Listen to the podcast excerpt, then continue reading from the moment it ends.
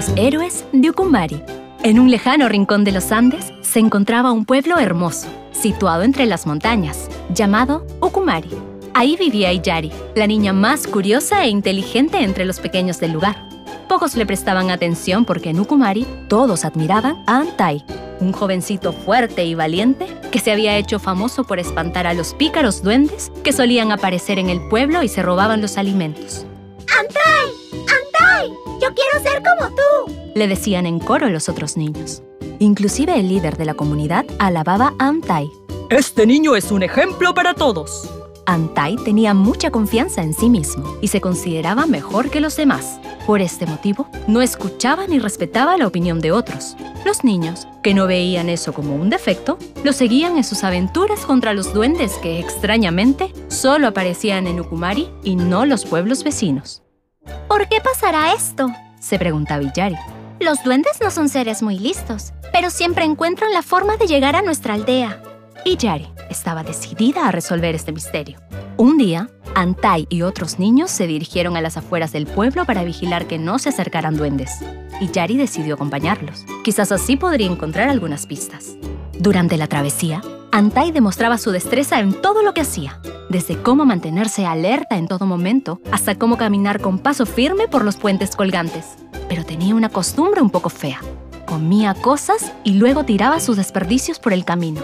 Todos los chicos lo imitaban, en afán de congraciarse con su héroe. Y Antai, a su vez, se enorgullecía de que lo imiten hasta en lo más mínimo. De pronto, de atrás de unos arbustos saltaron unos duendes.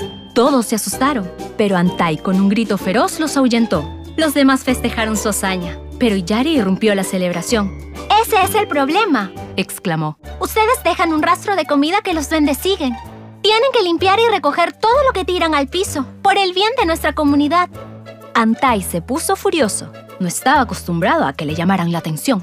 Yo soy el más reconocido en el pueblo, respondió con frialdad. No tengo por qué hacerte caso. Luego, Antai y sus seguidores continuaron su camino.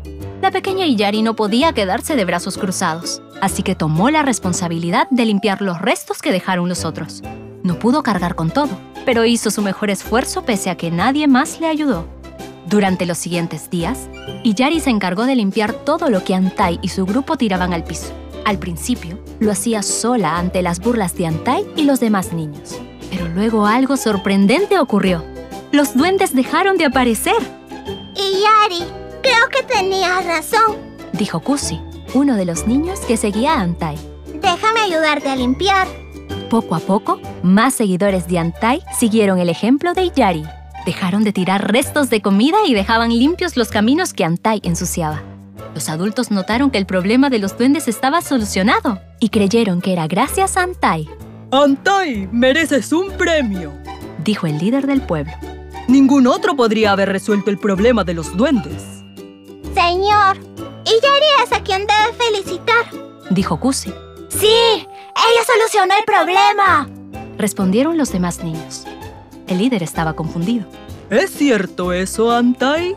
En ese instante, Antai quiso mentir y hacer creer que él merecía el reconocimiento, pero no pudo. Por primera vez en mucho tiempo, hizo algo realmente ejemplar. Dijo la verdad. Sí, señor. A Yari le debemos la desaparición de los duendes. Debía hacerle caso antes, pero no respeté su opinión. Todos en el pueblo se sorprendieron y alabaron a Iyari. La levantaron en hombros y la felicitaron por ser un ejemplo para todo el pueblo. Muchas gracias a todos, dijo la pequeña heroína. Gracias a ti también, Antai, por decir hoy la verdad.